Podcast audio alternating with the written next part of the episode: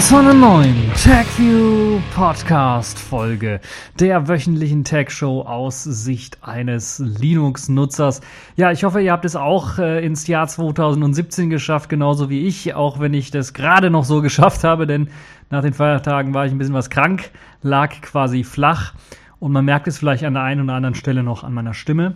Und wenn ich mal kurz irgendwie weghuste oder abhuste, ähm, äh, bitte nicht erschrecken. Also das sind noch die Nachwirkungen von äh, einer kleinen äh, Erkältung, die mich irgendwie geschnappt hat nach den Feiertagen. Aber ich habe es trotzdem ins Jahr 2017 geschafft und möchte euch so zum Jahreswechsel Natürlich möchte ich damit anfangen, womit ich aufgehört habe zum Jahreswechsel. Das war nämlich der 33. C3, die 33. Ausgabe des Chaos Communication Kongresses. Und dort habe ich mir einige Highlights dann doch rausgesucht und möchte euch diese dann so ein bisschen präsentieren. Außerdem hat die CES 2017 bereits angefangen, also damit starten wir dann frisch ins Jahr 2017. Und dort gab es auch einige Highlights, die ich euch dann so ein bisschen präsentieren möchte. Die läuft noch, die CES, wo ich das jetzt hier aufzeichne. Das heißt, es kann sein, dass ich das eine oder andere Highlight dann einfach nicht erwähne, weil ich es einfach noch nicht gesehen habe. Aber so ein paar möchte ich euch dann noch präsentieren. Dann gab es noch eine neue interessante News von Canonical. Canonical hat sich nämlich für dieses Jahr entschieden, die Arbeiten an Ubuntu Phone zu pausieren. Und das möchte ich auch noch mal ganz kurz ansprechen. Und dann gibt es noch die Kategorien in dieser Woche, Spiel der Woche. Das ist diesmal Watch Dogs 2 geworden. Dem einen oder anderen wird das auch sicherlich äh, bekannt sein. Ist schon was länger draußen, aber ich habe jetzt auch in die Finger bekommen und konnte dann ein bisschen was zocken. Äh, da, wo ich krank war an den Tagen, habe ich halt die Möglichkeit genutzt, ein bisschen was zu zocken. Außerdem gibt es noch die Distro der Woche. Das ist diesmal Neptune 453. Also fangen wir mal direkt an mit dem allerersten Thema. Und das ist so ein Thema, da geht es um äh, den 33. C3 und ich habe mir da so ein paar Highlight-Talks rausgesucht, die es da so gab. Und ein Highlight-Talk, der fängt eigentlich damit an. Give yourself the dark side. Es geht nämlich um Vorratsdatenspeicherung im weitesten Sinne, würde ich mal fast schon sagen. Eigentlich geht es um eine Datensammlung, die jemand gemacht hat zu Spiegelartikel. Und es nennt sich auch deshalb Spiegel Mining. Ein sehr guter Vortrag. Die Vorträge übrigens werde ich natürlich alle verlinken, die könnt ihr euch dann anklicken und dann in Ruhe anschauen. Da geht es darum, dass jemand über Jahre hinweg Spiegelartikel, wenn sie frisch erschienen sind, einfach mal heruntergeladen hat und archiviert hat und dann äh, eine Datenanalyse mal gemacht hat zu diesen verschiedenen Spiegelartikeln. Also was man so alles rausfinden kann aus den ganzen Metadaten, die in diesen Artikel zu finden sind. Also nicht nur den Artikel selber analysieren, was steht da drin und so weiter und so fort, sondern eben wirklich Metadaten des Artikels herausfinden. Das fängt vom Autor an, das fängt, das geht über die Rubrik, die äh, sich, äh, äh in der dieser Artikel erschienen ist. Das geht aber auch darum, Wer hat denn dort inwieweit wie viel editiert am Artikel? Also wie oft hat sich der Artikel geändert? Nicht nur Rechtschreibfehler, die vielleicht korrigiert worden sind, sondern teilweise auch ganze Textpassagen, die korrigiert worden sind. Wie viel wurde also wirklich vom Text umgeschrieben? Wie oft oder wie häufig wurde die Überschrift beispielsweise gewechselt? Also kleine spannende Themen, die dann in einer riesen Analyse dazu geführt haben, dass man wirklich sehr spannende Sachen rausfinden konnte auch äh, so ja quasi banale Dinge wie Kommentarfunktion unter einem Artikel. Wann ist er dort? Wann äh, wird er vielleicht eventuell gesperrt? Äh, wann ist er von Anfang an nicht dort zu finden? Solche Geschichten wurden auch mit in die Analyse genommen. Und das ist sicherlich eine sehr spannende Geschichte. Und das zeigt so ein bisschen, was mit Metadaten alles äh, an Unfug getrieben werden kann oder warum man die eigentlichen Daten gar nicht braucht, sondern die Metadaten ausreichen. Und das ist eben das Stichwort, deshalb auch weit räumig, würde ich mal sagen, hat das Ganze auch was mit Vorratsdatenspeicherung zu tun weil es eindrucksvoll zeigt, was man mit Hilfe von Metadaten herausfinden kann. So konnte zum Beispiel hier herausgefunden werden, welche Autoren in welcher Arbeitsgruppe zusammenarbeiten, alleine nur deswegen, weil sie in einem bestimmten, in einer bestimmten Kategorie einen Artikel herausgegeben haben. Und äh, wenn eben die Artikel sehr ähnlich sind ähm, äh, oder wenn Autoren zusammengearbeitet haben an einem Artikel, äh, konnte man diese halt eben dann äh, einer Gruppe äh, zuordnen und so konnte man herausfinden, welche Auto ähm, Autoren sehr häufig miteinander zusammenarbeiten und äh, dann eben auch Teams oder Teambildung da herauslesen.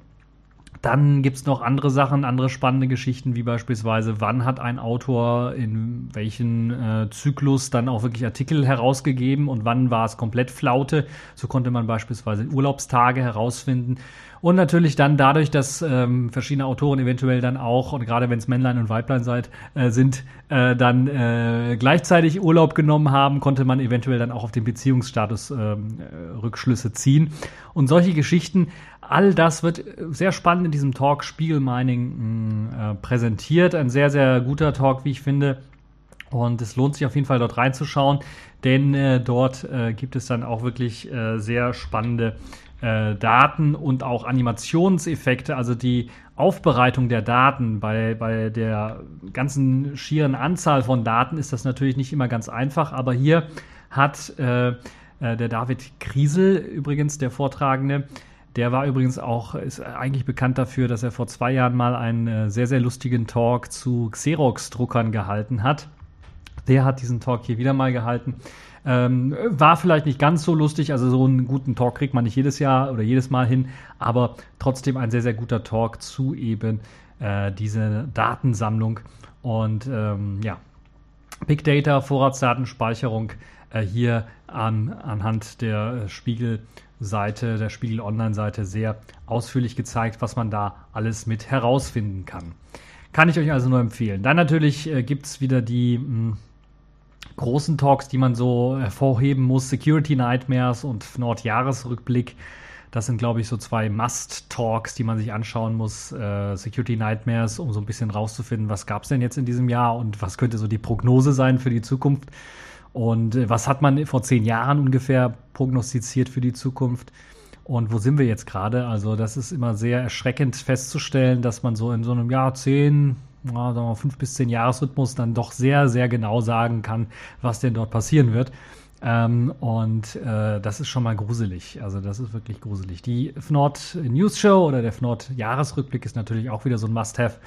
Das muss man sich unbedingt anschauen. Da gibt es halt eben wieder eine Jahreszusammenfassung, die wirklich sehr gut gelungen ist. Auch dieses Jahr wieder einmal. Und äh, da kann ich allen nur empfehlen, dort mal hineinzuschauen. Äh, dann ähm, was es auch noch gab, ist, äh, das war ein Programm, ähm, das hat vor der Not News Show stattgefunden. Äh, eine kleine Geschichte der Parlamentsschlägerei nennt sich das Ganze. Und da haben äh, in einem ungefähr 30-minütigen Talk dann äh, zwei Vortragende so ein bisschen ihre Webseite vorgestellt. Es gibt nämlich eine Webseite, die auch nochmal die besten Parlamentsschlägereien in äh, der Welt sammelt. Und dort gibt es halt wirklich einen sehr, sehr lustigen Vortrag in äh, 30 Minuten, der dann so ein bisschen mal äh, die Geschichte der Parlamentsschlägerei äh, zusammenfasst. Ähm, von, also es fängt an wirklich vom Altertum, vom alten Rom bis halt ins Aktuelle. Und dort wird halt in verschiedenen Kategorien auch gezählt und werden halt ein paar spektakuläre Parlamentsschlägereien vorgestellt. Eine wirklich äh, geniale Sache. Ich hoffe, sie machen es weiter und nächstes Jahr wird es das auch geben. Das ist das erste Mal, dass es hier äh, war auf dem Kongress und das ist wirklich ein super genialer Vortrag und ich könnte mir vorstellen, wenn genug Material zusammenkommt, dass dann nächstes Jahr vielleicht auch nochmal so ein 30-minütiger Talk rauskommen könnte in Sachen Parlamentsschlägereien, äh, was auch sicherlich eine spannende Geschichte ist für den einen oder anderen, äh, dort mal hineinzuschauen. Ja, also das auf jeden Fall auch ein sehr spannender Talk. Also das wär, wäre so ein kurzer Talk, den ich allen empfehlen kann, nur mal so kurz zum äh, Durchschauen. Und äh, ansonsten gibt es natürlich auch noch die üblichen Security Talks, die man so kennt äh, die nicht allgemein so um Security sich herumdrehen, sondern um konkrete Sicherheitslücken. Und in dem Fall war, glaube ich, einer der erstaunlichsten Talks für mich Where in the World is Carmen San Diego. Es ist zwar schon ein bisschen vor dem äh, Chaos Communication Kongress geleakt worden, dass es dort ein Sicherheitsproblem gibt mit ähm, den ganzen Buchungsdaten von Fluggesellschaften, Flug- und Reisegesellschaften und äh, dort hat eben Carsten Nohl zusammen mit Nemanja Nikoliewicz einen Vortrag gehalten und die haben dann so ein bisschen dieses ganze Flugbuchungs- äh, und Ticketsystem auseinandergenommen, was man damit alles machen kann und was für Informationen man auch ohne eine wirkliche Anmeldung herausbekommt. Denn das ist eben das Krasse, weil eben hier äh, teilweise Technik aus den 70ern eingesetzt wird. Standardmäßig noch bei, ein, bei allen Fluglinien sieht es so aus, dass man auch für so ein richtiges Passwort oder einen Benutzernamen nicht richtig bekommt, sondern da werden halt aus dem äh, Nachnamen und der Buchungsnummer dann das äh, Zugangsdatum erstellt. Und das kann natürlich dann auch jeder beim Vorbeigehen am Flughafen vom Ticket ablesen, wenn er einen QR-Code-Scanner auf seinem Smartphone installiert hat und kann sich dann per WLAN, vielleicht auch noch Flughafen-WLAN einloggen und dann vielleicht das Ticket ändern, äh, Rückerstattung machen, Kontodaten ändern und das Geld dann nehmen oder ein anderes Ticket buchen, mit dem Ticket dann irgendwo hinfliegen. Äh, solche Geschichten alle sind alles möglich und das ist schon ziemlich erschreckend. Vor allen Dingen sehr erschreckend ist wirklich, dass dieses Hauptsystem wirklich einfach nur immer ergänzt worden ist, ergänzt worden ist und dieses, ähm, die Datenerfassung, das Datensammelsystem wirklich aus den 70er Jahren oder vielleicht noch davor stammen und eigentlich für Lochkarten oder sowas gedacht waren. Das merkt man beispielsweise an einigen Sachen, dass äh, Umlaute oder andere UTF-8-Zeichen nicht funktionieren. Sogar so eine E-Mail-Adresse muss in diesem Format dann anders kodiert werden, damit man das irgendwie ähm, abspeichern kann in dieser Datenbank. Und es gibt natürlich wenig Verschlüsselung beziehungsweise gar keine Verschlüsselung so richtig und äh, das hat zum Beispiel ermöglicht, dass es Webseiten gab, wo man wirklich äh, fast alles suchen konnte, was Flüge angeht und Informationen rausfinden konnte, auf dieses System zugreifen konnte. Nachdem jetzt der Carsten Null zusammen mit seinen Kollegen das Ganze aufgedeckt hat, sind einige Flugseiten abgeschaltet worden oder einige Seiten abgeschaltet worden, wo man diese Informationen herausfinden kann. Andere wurden wieder online genommen mit einer überarbeiteten Fassung, wo man also nicht mehr so leicht an die ganzen, äh, ganzen Daten rankommen kann. Aber es ist schon erschreckend, dass, wenn man weiß, wie das System läuft, wie schnell man da an die Daten kommen kann und äh, es ist halt so, dass es immer noch nicht einheitlich ist. Das heißt, man kann zum Beispiel einige Daten von der einen Webseite rausfischen, die man braucht, und mit den herausgefischten Daten dann auf der anderen Webseite noch mehr Daten herausfischen und kommt dann ähm, letztendlich zu den ganzen Daten, die gespeichert worden sind über eine Person bei den Flugdiensten. Und äh, das Erschreckende ist, es gibt wirklich auch keine Zugangsbeschränkung. Das heißt, jeder könnte, der auf diese Fluggas, äh, Fluggastdaten zugreifen kann, könnte alles auslesen direkt. Also E-Mail-Adresse, Wohnort ähm, Autokennzeichen eventuell, falls ihr da irgendwie was gespeichert habt. Alles Mögliche lässt sich dort auslesen und das ist wirklich schon eine sehr, sehr erschreckende Geschichte. Äh, und ähm, das Erschreckende an dem Ganzen ist auch noch, dass man das nicht von der einen oder anderen Stelle dann einfach ändern oder fixen kann. Das ist einfach nicht so ein Bug, den man dann mit einem äh, Patch einfach, einfach von einem Tag auf den anderen fixen kann und dann muss man vielleicht einen Monat warten, dann ist das überall verbreitet, sondern das ist ein Bug im System, so tief drin. Das betrifft ja mehrere Fluglinien und das betrifft das ganze System und das irgendwie mal zu ändern, das mal zu modernisieren, das dauert Jahre, wenn nicht sogar Jahrzehnte, bis das angekommen ist auf der ganzen Welt. Und deshalb kann ich mir durchaus vorstellen, dass das in Zukunft dann weiter auch exploitet wird und ausgenutzt wird. Und da bin ich mal gespannt. Äh, die Fluglinien werden wahrscheinlich erst was machen, wenn dann auch wirklich äh, richtig groß mal ein Fall bekannt wird, wo jemand da wirklich richtig viel Asche abgezogen hat oder vielen Leuten Kohle aus der Tasche gezogen hat. Ähm, und ja, bin mal gespannt, was sich dann dort so ändern wird in der Zukunft. Das ist auf jeden Fall ein Bereich, den wir uns anschauen müssen was eben äh, sowas angeht. Äh, mich würde mal interessieren, jetzt wo man so einen Vortrag mal gehört hat von eben solchen Fluglinien, wie sieht es eigentlich mit anderen Ticketautomaten aus? Äh, vielleicht von der Bahn oder sowas ähnliches. Ähm, ich weiß, die wurden teilweise mal erneuert, aber ist das da auch irgendwie einfach möglich, da vielleicht bei den neuen Online-Tickets oder wie sie alle heißen, da auch zu fuschen und da auch mal sein Unwesen zu treiben? Äh, vielleicht gibt es da das ein oder andere, was wir vielleicht im nächsten Jahr im Kongress hören werden. Das ist auf jeden Fall ein sehr erschreckender äh, Vortrag, äh, was das angeht. Es gab noch einen Vortrag über Banken, den habe ich jetzt hier mal ein bisschen was rausgenommen, weil das äh, ist äh, zwar auch spektakulär gewesen, aber nie, bei weitem nicht so spektakulär, weil das meiste eben gefixt worden ist an dem Tag, wo es also schon auch vorgetragen wurde, war das alles schon behoben, ein Problem, aber trotzdem eine gute Sache, dass sich da einer mal das Ganze angeschaut hat, was dann auch so ein bisschen bei diesen neuen Online äh, N26-Banken angeht, ein bisschen Vorsicht äh, walten äh, oder Vorsicht Stirnrunzen. Erzeugt. Dann gab es noch einen wunderbaren Vortrag zu Copywrongs 2.0. Julia Reda hat da nochmal berichtet von ihrem Alltag im EU-Parlament und den Vorschlägen zur Reform eben des Copyrights, der ja oder die vor allen Dingen von dem äh, Digitalkommissar, ehemaligen Digitalkommissar, muss man ja heute sagen, Günther Oettinger durchgeführt worden ist und da wird alles quasi falsch gemacht, was man nur falsch machen kann. Das ist eine Horrorvorstellung und äh, sie redet in ihrem Talk eben dann auch nochmal äh, darüber, was eben dieses, dieser Vorschlag, äh, ist ja bisher nur ein, ein Vorschlag, ähm, was der bedeuten würde. Das Linken würde schwieriger werden, das Verlinken auf Webseiten würde schwieriger werden, die äh, die, der Leistungsschutzrecht oder das Leistungsschutzrecht, was wir hier in Deutschland haben, was ja kompletter Blödsinn ist, dass andere Staaten ja jetzt auch mittlerweile gemerkt haben, die es eingeführt haben, dass kompletter Blödsinn ist, soll jetzt auf EU-Ebene durchgeführt werden, eingeführt werden, ist natürlich alles sehr, sehr schlimm, wenn man sich das anhört und ähm, ich kann es euch nur empfehlen, da mal reinzuschauen und dann vielleicht mal eure Abgeordneten, eure Europa-Abgeordneten mal anzuschreiben und dann mal zu sagen, nee, auf keinen Fall, das wollen wir überhaupt nicht haben, das zerstört unser Internet und äh, das können wir hier wirklich nicht haben als, als äh, Reform, weil es alles viel schlimmer macht als das, was wir momentan haben. Also der Status quo ist ja noch schon nicht schön, aber wenn das eingeführt wird, dann kann man also, kann man die Klinke in, in äh, kann man die Klinke in die Hand nehmen, könnte man sagen. Und ich weiß gar nicht, gibt es da so ein Sprichwort? Naja, es fühlt sich auf jeden Fall so an, als ob man dann in so einem Raum ist, wo halt eben die Klinke kaputt ist und man versucht die Tür aufzumachen und hat die Klinke in der Hand und kommt nicht mehr raus. So kann ich es, glaube ich, am besten umschreiben, äh, dieses verunglückte Sprichwort. Und äh, ja, das auf jeden Fall auch was Interessantes, was ich euch empfehlen kann, dort mal reinzuhören und reinzulauschen. Dauert 60 Minuten, ist ein guter Vortrag von Julia Reda.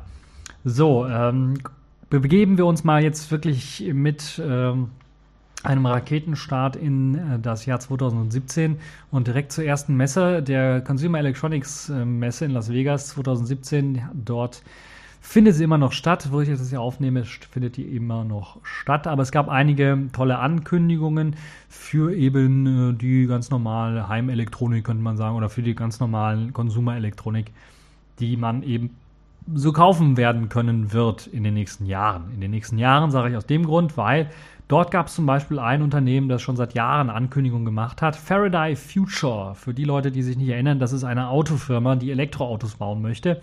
Und sie haben nun erstmals auch ein wirklich echtes äh, Modell vorgestellt. Also nicht nur ein Modell, was im Computer generiert wurde, sondern wirklich ein echt fahrendes Auto. Die hatten drei Stück davon ähm, an, an den Start gebracht. Das sind die FF91 Modelle. Das sind wirklich sehr, sehr schnelle und sehr, sehr gute Autos der Firma, der mysteriösen Firma im Grunde genommen, Faraday Future, weil sie, ihr wurde ja auch schon mal nachgesagt, ah, die sind mit Apple irgendwie im Bett und wollen da irgendwie ein Apple-Auto machen. Nun ja, ähm, Drei Stück haben sie wirklich, drei Prototypen haben sie von ihrem FF91 Modell vorgestellt. Highlights dieses Modells sind äh, vor allen Dingen bessere Features als die der Konkurrenz, vor allen Dingen Tesla. Dazu, stärkt, äh, dazu zählt vor allen Dingen ein stärkerer Motor der mit etwa umgerechnet 1000 äh, PS aufbohren äh, kann, aufwarten kann. Das ist schon richtig, richtig krass. Und der soll das Fahrzeug dann in unter drei Sekunden, also 2, irgendwas Sekunden von 0 auf 100 Kilometer pro Stunde befördern. Und das ist wirklich schon eine sehr, sehr schnelle Geschichte. Und das zeigt auch nochmal, wohin die Reise geht mit diesem Modell. Man möchte natürlich erstmal reiche Leute damit äh, beglücken. Die sollen sich so einen äh, schnellen Elektroflitzer besorgen können. Die Akkuladung soll etwa 100 Kilometer mehr betragen, als das zum Beispiel bei den Spitzenklassenmodell von Teslas äh, von Tesla momentan ist. Also 608 Kilometer Reichweite wird hier in der genormten Standardwertung angegeben und der Tesla schafft gerade mal 500. Das heißt, da hat man schon äh, auch wieder mal eine, eine, einen Akkuvorteil, Akkuladungsvorteil. Außerdem soll es ein autonomes Parksystem geben. Das hat man auch präsentiert auf der Messe, auch wenn das noch so ein bisschen buggy war bzw. lange gebraucht hat. Äh, man steigt einfach an seinem Zielort aus und sagt dem äh, Auto dann, ja, finde mal du einen Parkplatz irgendwo hier in der Nähe und dann fährt das Auto einfach rum und im Idealfall äh, ist es halt so, dass man wirklich am Zielort aussteigt und das Park äh, das Auto dann seinen Parkplatz selber besorgt und einem dann eine SMS oder eine E-Mail schickt mit dem Standort, wo es dann jetzt nun geparkt hat. Und hoffentlich ist das nicht irgendwo vom Hydranten oder sowas oder äh, irgendwo in der Parkverbotszone, kann ich da nur sagen. Aber es soll auf jeden Fall also so ein autonomes Parksystem geben, ein autonomes Fahrsystem wurde noch nicht angeteased, auch nicht gezeigt. Das heißt, wir gehen da mal davon aus, dass sie nur so ein autonomes Parksystem haben wollen. Man steigt vielleicht auch vor dem Parkhaus aus und das Auto fährt dann selber ins Parkhaus rein und erledigt dann den Rest. Das wäre vielleicht auch eine sehr spannende Geschichte. Äh, natürlich muss das Parkhaus dann auch dementsprechend äh, so clever sein, dass das funktioniert, dass, das, dass man da auch reinfahren kann, dass die Schranke hochgeht. Na, das ist halt auch noch so ein Problem. Natürlich, Infrastruktur muss dafür stehen. Ja, in der Live-Demo, wie gesagt, hat das noch ein bisschen träge reagiert, das System. Das könnte vielleicht auch einer der Gründe sein, weshalb da noch äh, Optimierungsbedarf gese gesehen wird bei Faraday Future.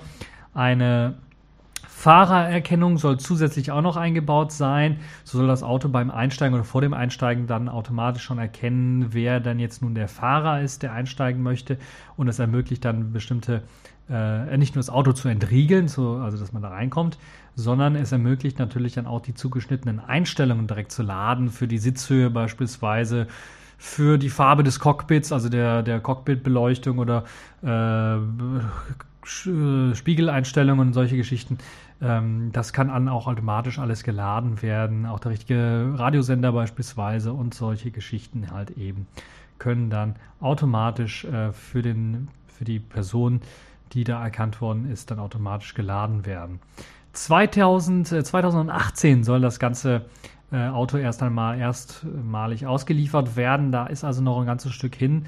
Bis dahin noch ein Jahr muss man warten, muss man sich gedulden, vielleicht sogar noch ein bisschen was länger. Also Tesla hat dann noch, äh, Faraday Future hat dann noch einiges äh, äh, vor. Tesla, freudscher Versprecher, ist nämlich diejenigen, sind nämlich diejenigen, die dann wahrscheinlich dann auch nochmal äh, genügend Zeit haben, jetzt ein Jahr lang dann auf die Konkurrenz aufzuholen, was Geschwindigkeit, was Motorstärke angeht, Geschwindigkeit angeht, so ein bisschen und natürlich auch äh, vielleicht die Akkuladung angeht. Das heißt, da gibt es also noch genug Zeit und Faraday Future ist noch bisher nicht so richtig dafür bekannt gewesen, zuverlässig zu sein.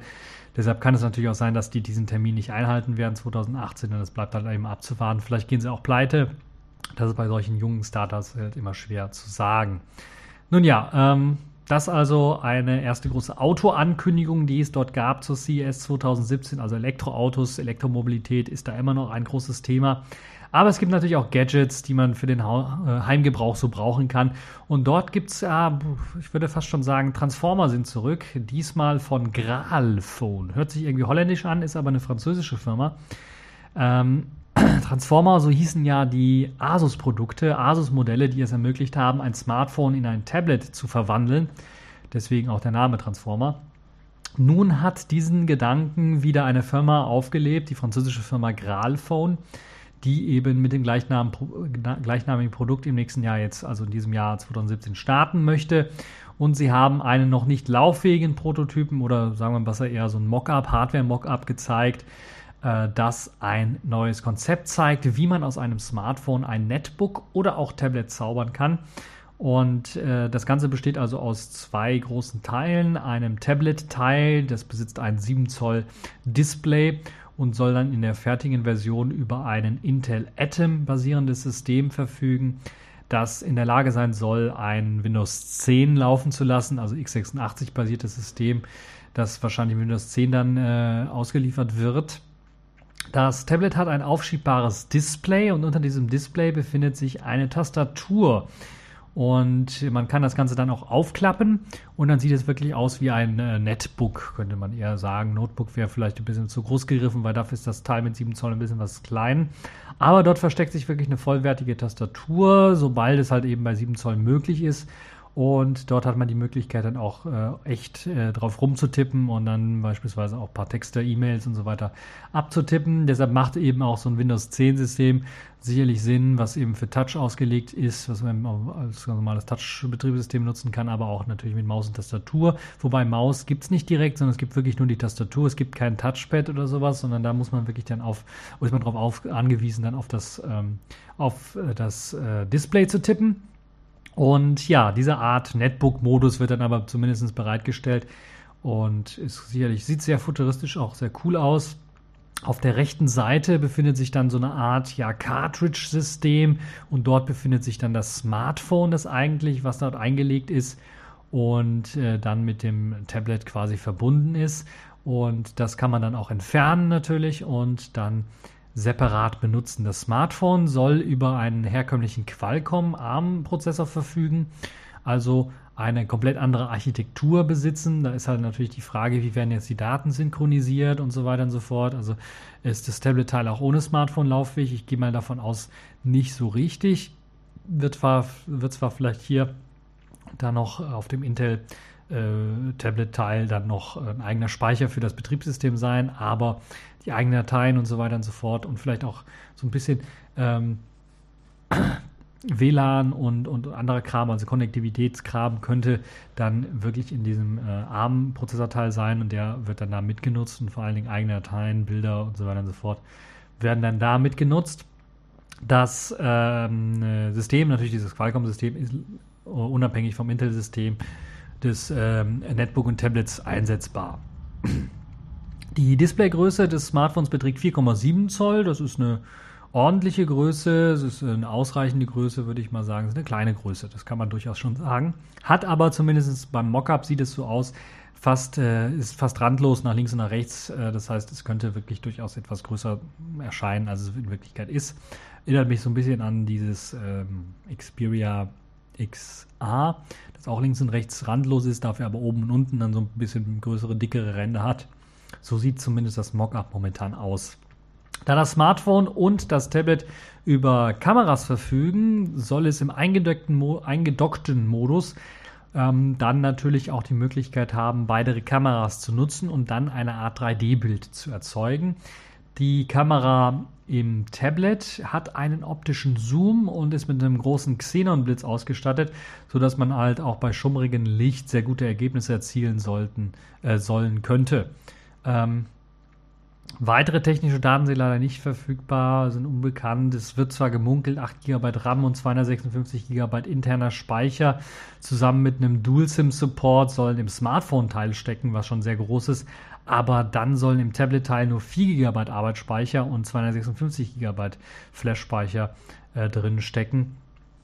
Ähm, wie das Ganze zusammenkommt, weiß ich noch nicht und wie das Ganze zusammenarbeiten wird, weiß ich nicht. Also es kann durchaus sein, dass das Smartphone bis auf eben den internen Speicher dann abgeschalten äh, sein wird, wenn man den Tablet-Teil benutzt und dann wirklich also ein autonomes Tablet-System quasi hat, wo man das Smartphone nur einlegt für ja, Datenspeicher oder sowas.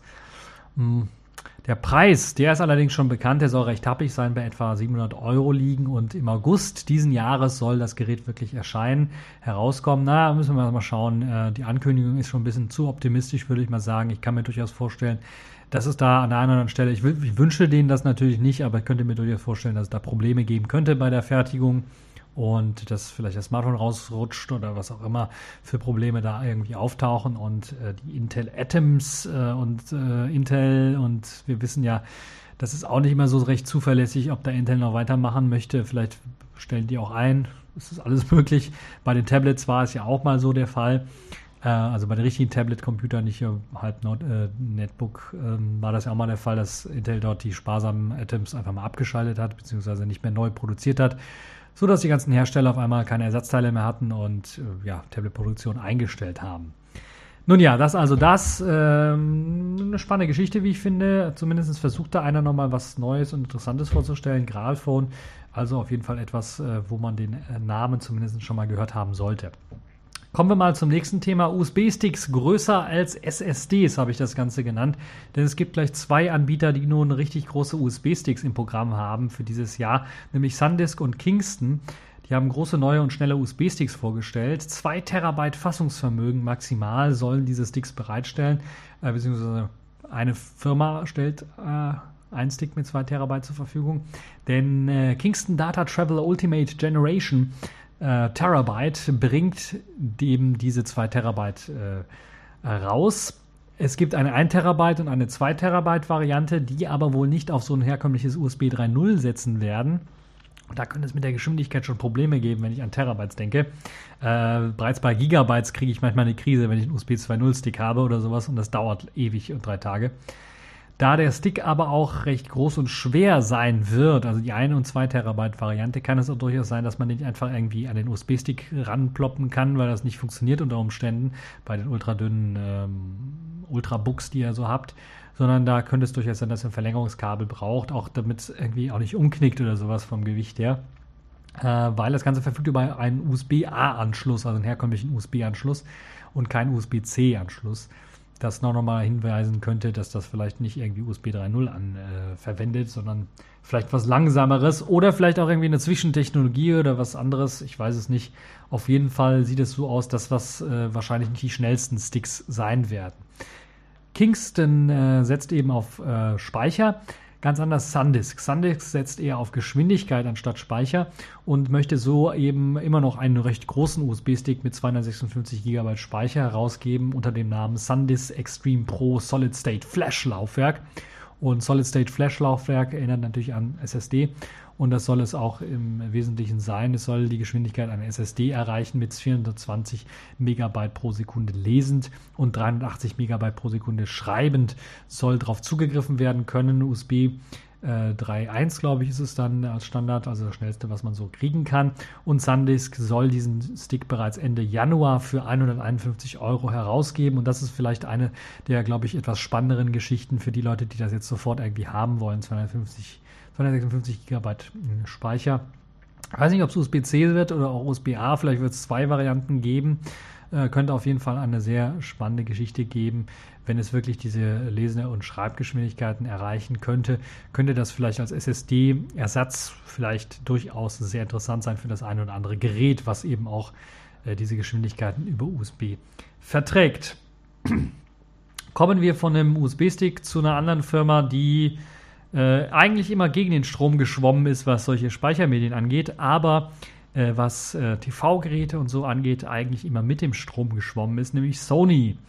Sony steckt nun ähm, Lautsprecher in ein fast randloses Display. Sie haben nämlich ein neues äh, Fernsehgerät vorgestellt. Sony hat auf der CES einen neuen Fernseher vorgestellt, der komplett auf OLEDs basiert, der OLEDs verwendet und dabei eben fast komplett ein randloses Display besitzt, also links, nach rechts, nach oben, nach unten. Das, besitzt, äh, das bedeutet natürlich dann auch, dass dort auch keine Lautsprecherbuchsen zu sehen äh, sind. Und diese stecken nämlich zumindest äh, für die Höhen und die Mitten selber im OLED drinnen und strahlen durch diese ihren Sound ab. Das heißt, die OLEDs sind, die vibrieren und diese Schwingungen sollen allerdings nicht dazu führen, dass es irgendwie ein Bildrauschen oder ein Bildproblem geben könnte oder dass das Bild verzerrt wird. Das Bild soll nicht beeinflusst werden. Das ist eben das Besondere daran. Wie werden die Tiefen ähm, herausgegeben? Also Bass vor allen Dingen. Das wird über den Standfuß des Gerätes gemacht. Ähm, nun gibt es hier auf dem Foto, wird gezeigt, dass auf dem Boden liegt oder Boden steht quasi das Gerät. Äh, das ist natürlich noch effektiver, dann den Boden noch als, als ähm, Bassverstärker zu verwenden. Aber es gibt auch einen normalen Standfuß, wo man das halt eben aufstellen kann. Und da drin befindet sich dann halt eben das äh, Bassteil. Die ähm, Serie soll den Namen A1 tragen und wird eben äh, die, das erste Gerät sein, dieses fast randlose Gerät. Vielleicht wird es noch weitere im gleichen Stil geben, äh, der neuen TV-Geräte, der neuen TV-Spitzenklassengeräte von Sony werden und äh, die Geräte werden als 55 Zoll, 65 und 77 Zoll mit 4K-fähigem Display zu kaufen sein. Außerdem gibt es natürlich auch Support für, das muss natürlich sein bei neuen Geräten, HDR10 sowie Dolby Vision werden unterstützt. Das heißt eben, ihr könnt mit den Geräten auch HDR problemlos darstellen. Zudem gibt es noch für die alten, alten Spitzenklassenmodelle ein Update für eben diese neuen HDR-Techniken, sobald eben das Gerät das noch unterstützt. Preise gibt es derzeit noch nicht so richtig, allerdings kann man da Vermutungen anstellen, weil die aktuellen Geräte so ungefähr, äh, die, also die aktuellen Spitzenklassengeräte, es wird wahrscheinlich in der gleichen Liga spielen, das heißt äh, ab etwa 45.000 Euro aufwärts 45.000 klingt ein bisschen viel. 4.500 Euro aufwärts, meine ich natürlich. Äh, da ist mir eine Null zu viel reingerutscht in meine Notizen. Also 4.500 Euro aufwärts äh, wird das Ganze dann kosten. Und äh, natürlich je nachdem, wie groß das Modell ist und je nachdem, äh, wie viele Features ihr wirklich haben wollt, äh, kann es natürlich teurer werden. Aber die drei Grundmodelle, eben das 55 Zoll Modell, beginnt halt eben ab 4500 Euro. Ist schon eine recht stattliche Hausnummer und ich muss ganz ehrlich sagen, bei meiner kleinen Wohnung gibt es, glaube ich, nirgendwo einen Platz, wo ich das überhaupt aufhängen könnte an die Wand oder sowas äh, weil ich dann wirklich ein so großes Display hätte, dass ich mich nirgendwo hinstellen könnte in meiner Wohnung, um weit genug davon zu entfernt zu sein, dass ich da irgendwie alles sehen kann, ohne meinen Kopf jedes Mal verrenken zu müssen, äh, um äh, dem Bild zu folgen. Das heißt, äh, ja, ein bisschen was zu groß für mich. Also ich brauche eine größere Wohnung für so ein großes äh, TV-Gerät. Aber vielleicht für eure Wohnung, für euer Haus oder was auch immer, wenn ihr eine kleine Heimkinoanlage euch basteln wollt, da wäre sicherlich so etwas interessant, vor allen Dingen äh, auch aus dem Grunde, ja, eigentlich will man, wenn man so eine Heimkinoanlage baut, auch noch richtige Lautsprecher haben. Aber wenn ihr das nicht haben wollt, wenn ihr wirklich richtig cleanes Interface haben wollt und ich gehe mal davon aus, dass die Lautsprecher nicht die schlechtesten sind, äh, dann habt ihr wirklich ein sehr, sehr schlankes, kleines System mit versteckten Lautsprechern und äh, ja, eine tolle Geschichte, wie ich finde. Äh, spannend, wohin Technologie alles führen kann. So, jetzt wollen wir ein bisschen weggehen von der CES. Sicherlich gibt es da noch einige interessante weitere Themen, aber ähm, genug. Äh, ich habe jetzt schon fast ja, 35, 36 Minuten gequatscht zu äh, den ganzen Themen. Kommen wir mal wieder zu einem Thema, was so jenseits des Ganzen existiert. Canonical. Canonical hat wieder was Neues angekündigt, beziehungsweise ein Mitarbeiter hat jetzt für Anfang diesen Jahres dann doch nochmal eine Ankündigung rausposaunt. Äh, Canonical pausiert nämlich die Arbeiten an Ubuntu Phone.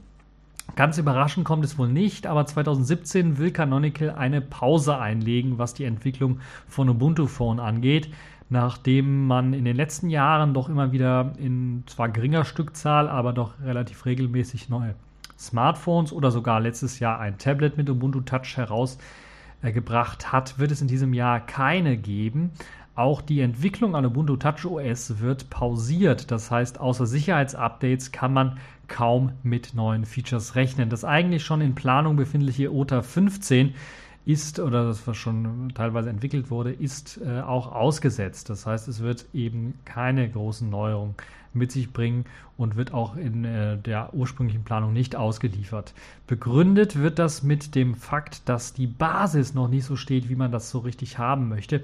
Konkret geht es darum um das Snap-Format, das ja doch jetzt äh, plattformübergreifend Smartphones, Tablets und PCs miteinander verbinden sollte. Und das hat es noch nicht ganz geschafft. Also wir haben noch das Click-Format bei den Ubuntu Phones oder Ubuntu Touch-Geräten und das Snap-Format ist noch nicht so richtig verbreitet auf den äh, Ubuntu Desktop-Systemen. Hier will man sich nun voll und ganz darauf konzentrieren, Snaps für Desktop und für Smart Devices zu optimieren. Außerdem will man sich auch mehr um den Desktop Unity 8 kümmern, der ja nun endlich fit gemacht werden soll, auch für die richtige Desktop-Nutzung am PC. Denn das ist eben das, wo es immer noch gehakt und gehinkt hat, nachdem halt eben die Umstellung auf Unity 8 in den letzten Jahren immer wieder nach hinten verschoben worden ist ähm, soll dies nun nicht mehr so sein und man möchte sich komplett darauf konzentrieren, das aufzupolieren und für den Desktop fit zu machen. Ihr habt es vielleicht immer gehört, immer wieder gab es mal Ankündigungen, ja, 16.04 werden wir Unity 8 standardmäßig einsetzen, ja, 16.10 und so weiter und so fort. Und es ist nie was geworden. Unity 8 gibt es jetzt zwar bei der 16.10er Version als Alternative zum Ausprobieren, also richtig stabil läuft es mit dem neuen Display Manager Mirror auch nicht so ganz. Und deshalb möchte man jetzt komplett sich darauf konzentrieren. Man möchte den Desktop wieder in den Fokus richten. Und das ist sicherlich eine der guten Sachen. Auf der anderen Seite ist natürlich klar, Canonical hat nicht so viele Ressourcen, um beides gleichzeitig gut zu äh, unterstützen und zu befördern, sondern sie müssen sich entscheiden, Desktop oder eben Phone. Und sie sind ja halt so weit, dass sie sagen, okay, es macht jetzt mehr Sinn, am Desktop noch ein bisschen was zu arbeiten, dafür die Grundlage dann zu schaffen, die man dann mit dem Phone teilen kann, weil so Unity 8 wird ja auch auf dem Phone dann verwendet ähm, und wird sogar jetzt schon verwendet in großen Teilen. Und auch der Mirror Display Server wird dort verwendet. Und dann, wenn man das Ganze für den Desktop noch weiterhin jetzt optimiert, kann eben nur das äh, TouchOS dann auch daraus äh, profitieren, vor allen Dingen daraus dann auch äh, gewinnbringend neue ähm, Software vielleicht oder neue Technologien gewinnen.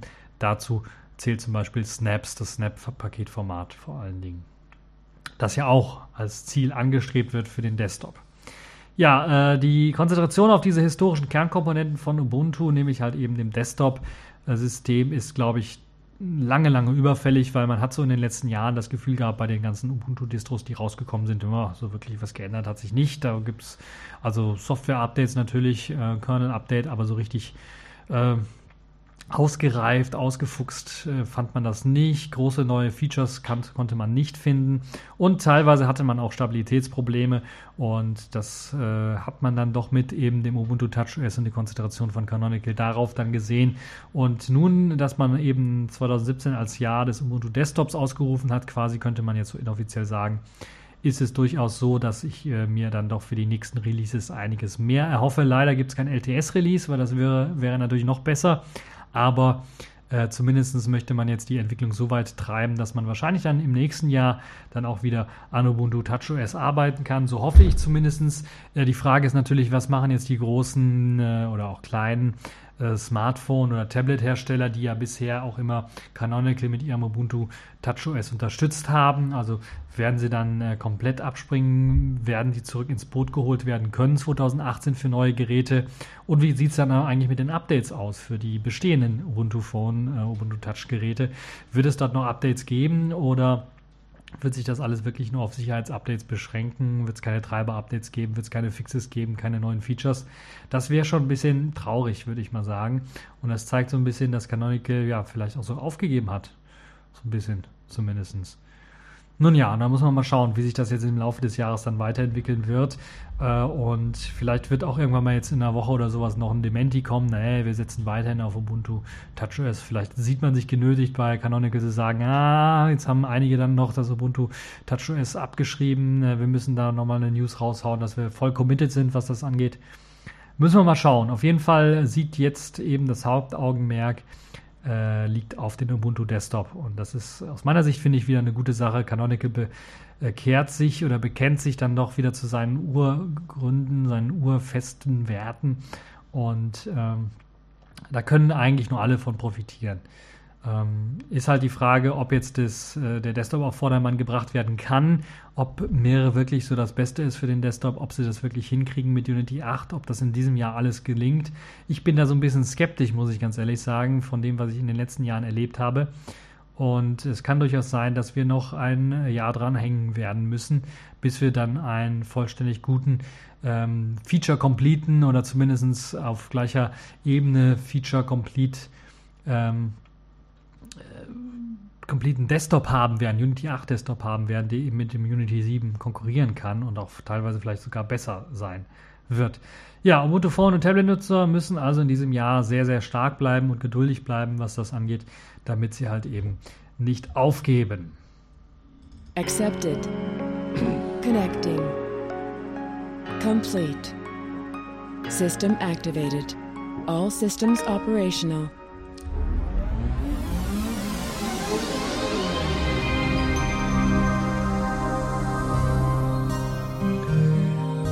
Ja, kommen wir zu den Kategorien in dieser Woche. Ich habe mir da nur zwei Kategorien rausgesucht. Äh, zum einen das Spiel der Woche, das ist diesmal Watch Dogs 2. Ich weiß, es ist schon letztes Jahr erschienen, aber ich habe es mir jetzt wirklich mal durchgezockt. Und warum habe ich das angesprochen? Ja, der 33C3 war Hacker-Kongress und Watch Dogs 2 hat was mit Hacker zu tun und äh, ist also so ein Hackerspiel, so wie das erste äh, wie der erste Teil, aber ein besseres Hackerspiel. Eines, das äh, etwas mehr Spaß macht, wo man etwas mehr hacken kann als im ersten Teil noch. Wobei man natürlich sagen muss, im ersten Teil, da war das auch schon zukunftsvisionstechnisch gar nicht mal so schlecht. Man konnte Ampeln hacken und beide auf grün schalten und dann haben Autos sind dann ineinander gerast. Solche Spielereien konnte man dann machen. Man konnte Züge anhalten, äh, wenn man sie verpasst hat. Solche Geschichten waren schon sehr schön und fein. In Watch Dogs 2 hat sich die ganze Spielmechanik noch weiterentwickelt. Man kann viel, viel mehr Sachen hacken. Man kann jetzt Autos hacken, weil natürlich wir sind jetzt in der neueren Zeit und dort haben jetzt alle, alle Autos in der Watch Dogs 2 San Francisco Welt, haben zumindest alle Autos jetzt einen Chip eingebaut, die es erlauben, die Autos fernzusteuern. Das heißt, man kann da Gas geben, man kann äh, den Rückwärtsgang einlegen, man kann links und rechts lenken und fahren lassen. Das ist also alles möglich. Es gibt ähm, natürlich auch Kräne, die man hacken kann, mit denen man sich dann irgendwie auf äh, große luftige Gebäude äh, buxieren kann, die man erreichen möchte.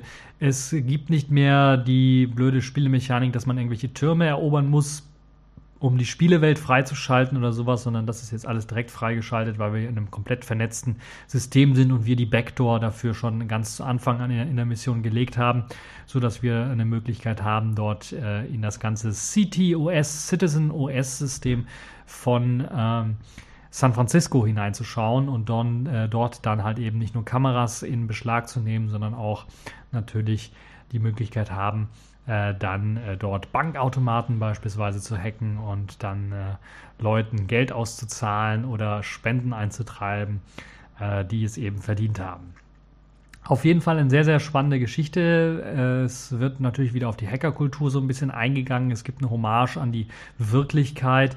Es ist anders als GTA 5, das ja in einem fiktiven äh, Universum spielt, ist es halt bei Watch Dogs 2 wirklich San Francisco, was nachgebildet wird. Also in einer äh, reellen Wirklichkeit wird er gespielt. Leider nicht mit den originalen Firmennamen, aber wenn es dann solche Firmen gibt, die eben ein buntes Logo haben und sich Nudel nennen, kommt man doch relativ schnell drauf, oh, das könnte vielleicht Google sein. Und Facebook und Co., die findet man natürlich. Sorry. Die findet man natürlich dann auch in abgewandelter Form wieder in der Spielewelt.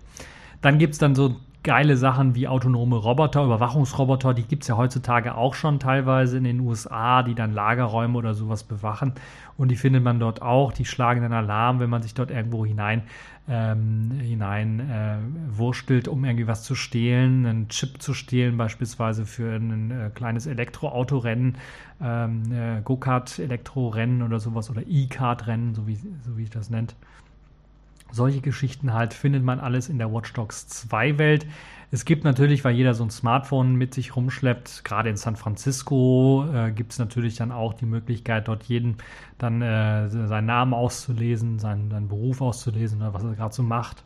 Oder auch Nachrichten mitzuhören, die er gerade schreibt oder mit wem er gerade quatscht über verschiedene Sachen. Das lässt sich dort alles machen in der Watch Dogs 2 Welt.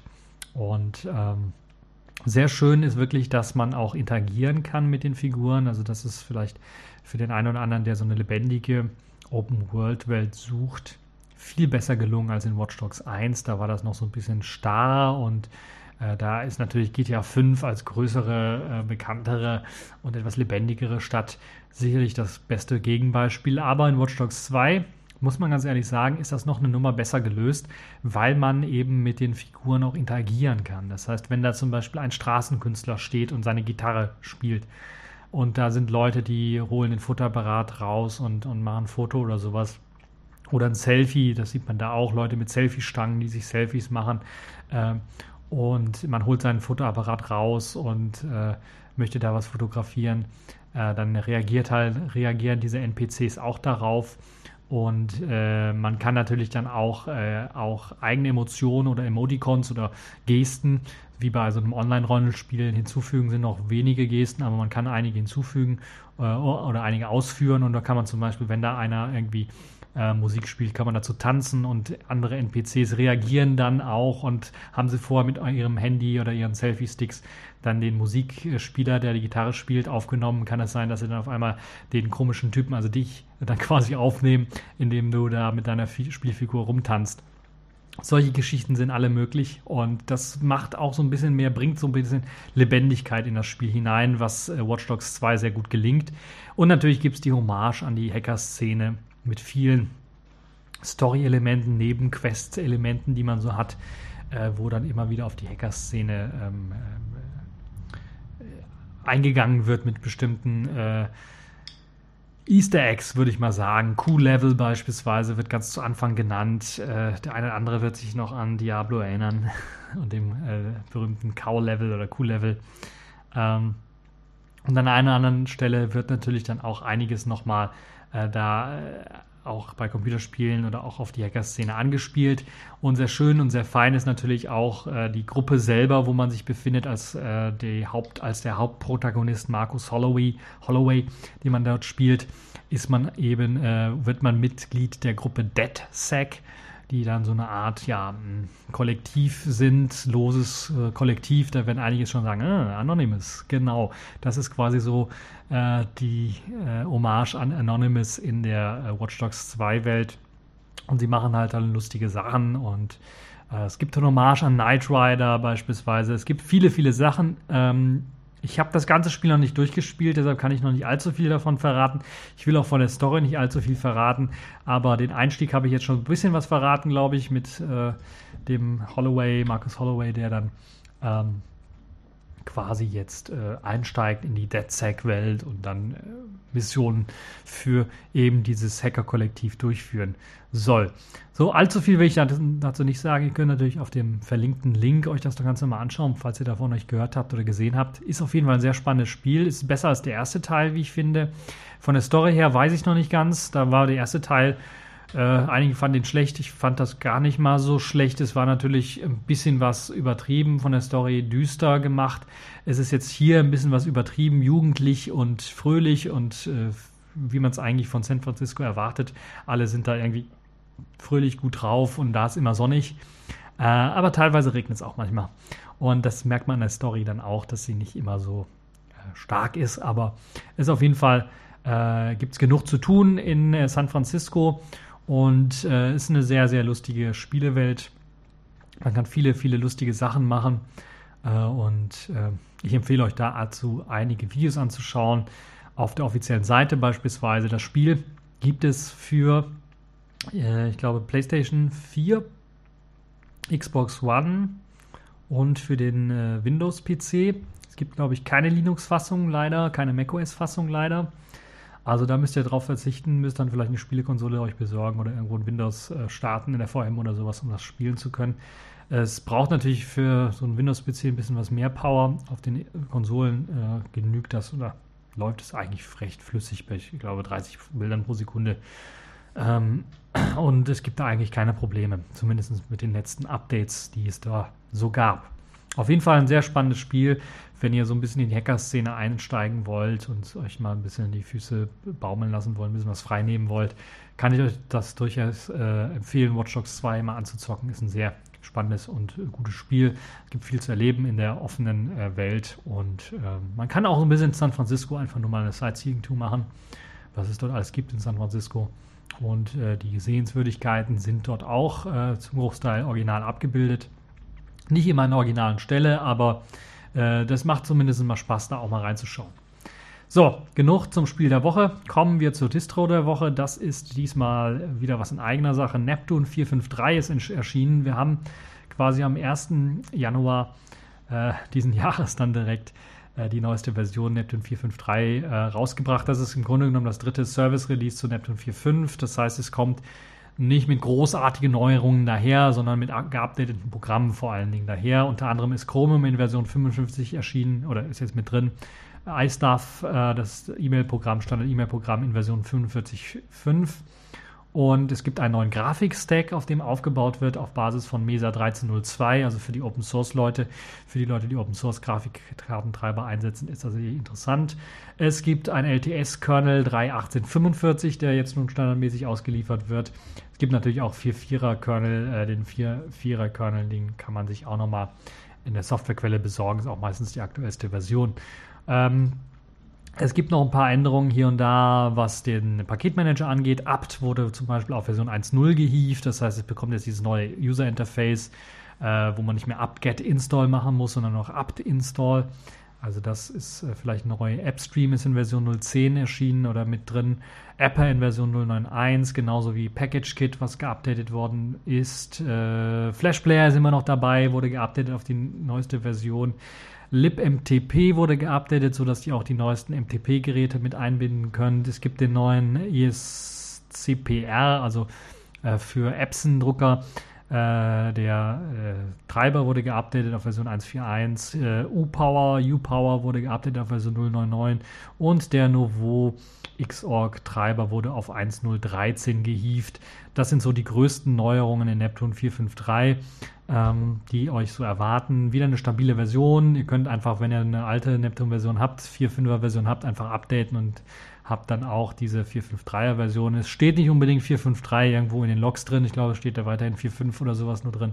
Aber äh, ihr seid dann auf der neuesten Version. Neptune 453 kann ich euch nur empfehlen, falls ihr eine stabile Linux-Distro auf KDE SC 414 Basis haben wollt.